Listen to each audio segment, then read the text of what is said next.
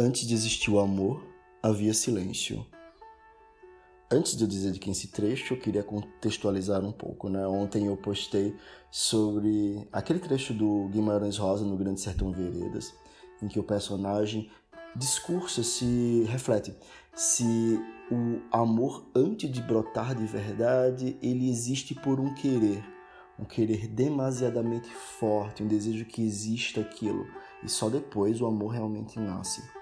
E logo depois que eu postei, um dos ouvintes postou para mim em mandou por DM do Instagram que antes do amor havia silêncio e logo houve um clique para mim. Claro que eu esqueci de falar isso. E o legal desse podcast talvez seja isso, que seja essa conversa meio como um rádio, que com alguns dias de, uh, de delay eu posso comentar sobre isso.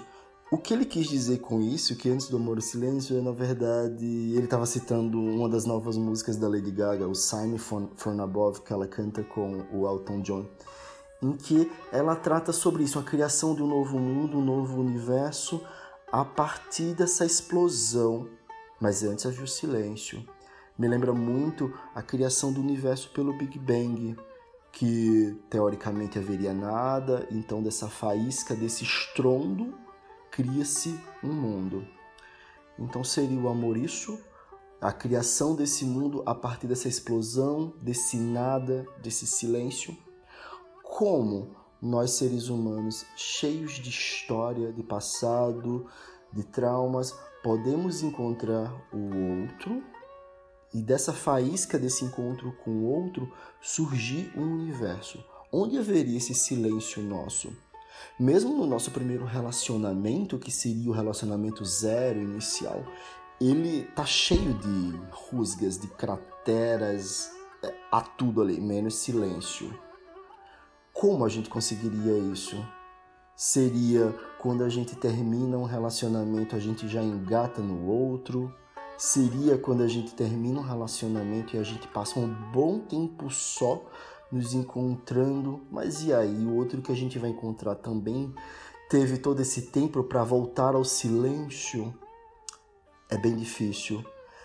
É difícil porque a gente nunca vai chegar ao zero no momento em que a gente nasce começa toda a nossa trajetória, todas as influências ao nosso redor, todas as vozes que chegam a nós uh, e vamos nos completando, a gente nunca vai conseguir voltar ao zero inicial.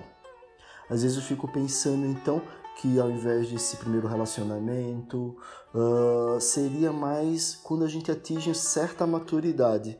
Certa maturidade de encontrar um silêncio que pode criar um mundo sim com o outro, mas ao invés de ser o nosso mundo, seria esse mundo expandido da conjunção do outro, em que há espaço para, enfim, todos esses planetas, todas essas possibilidades que dá desse encontro. Só voltando um pouco para o da música, eu acho essa música incrível, a letra dela. Logo no início, ela fala que desde pequena ela estava clamando por uma luz, essa lightning, quase um relâmpago que chega e transforma a vida. E, na verdade, ela recebe outra coisa.